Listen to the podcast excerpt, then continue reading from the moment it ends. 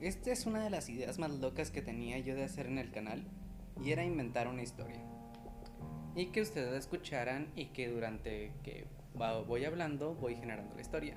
Así que bienvenidos a mi podcast improvisado en esta emisión, una historia improvisada.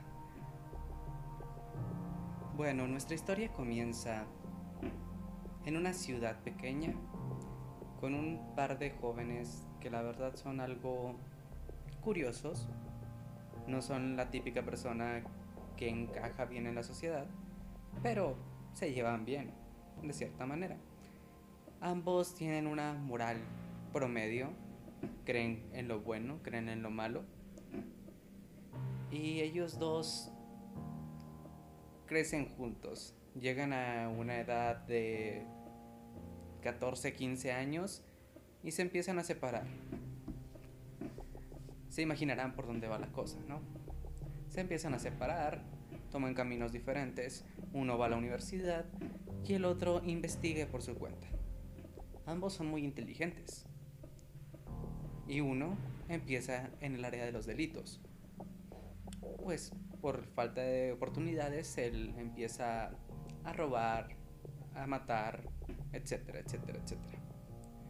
Y el otro estudia una carrera en biomédica y tiene muchos conocimientos, hace especialidad en neurología, etcétera, etcétera.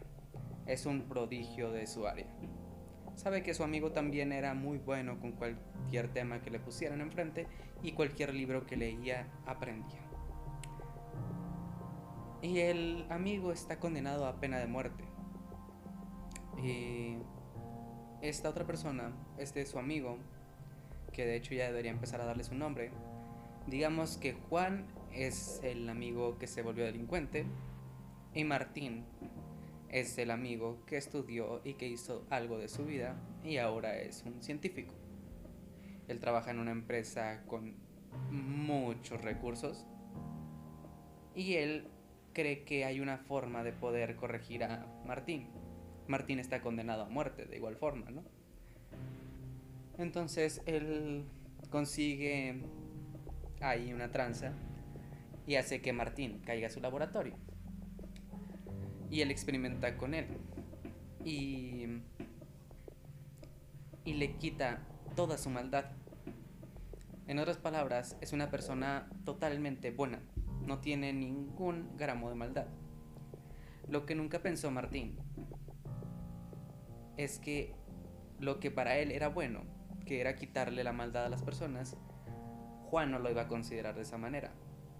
Porque al hacer a Juan una persona totalmente buena, tenía una moral que decía que el libre albedrío era correcto. Antes que la sociedad tenemos que poner al ser, al ser, o sea, a uno solo. Y Martín pensaba en el bien común antes que en todos. Entonces, al haber hecho Juan a Martín, al haber hecho Martín a Juan una persona completamente buena no solo se modificó eso, sino que también obtuvo un mejor rendimiento físico y mental. Entonces empieza una discusión entre estos dos sujetos. Uno que considera que el hacer el bien para toda la sociedad es lo correcto y el otro que considera que detener a Martín para que no pueda controlar lo que quiera hacer o lo que no quiera hacer una persona está mal, porque Martín ha descifrado el código y si cae en manos equivocadas, pueden hacer que todas las personas hagan cosas que ellos no harían. Entonces, entra en un dilema filosófico esta historia, porque ¿quién tiene la razón? ¿Martín o Juan? Juan o Martín.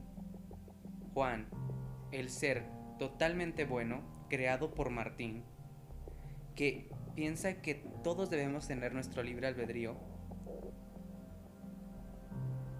O Martín, un ser que antepone la ética, que antepone que todos estén bien, que se deje de haber criminales, dejen de haber eh, mentirosos, dejen de haber, etcétera, etcétera, etcétera.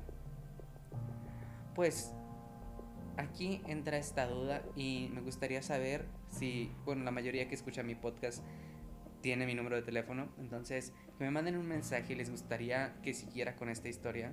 No pienso hablar mucho de ella, ir avanzando poco a poco y ir inventándome más partes de la historia para no saber cómo terminará.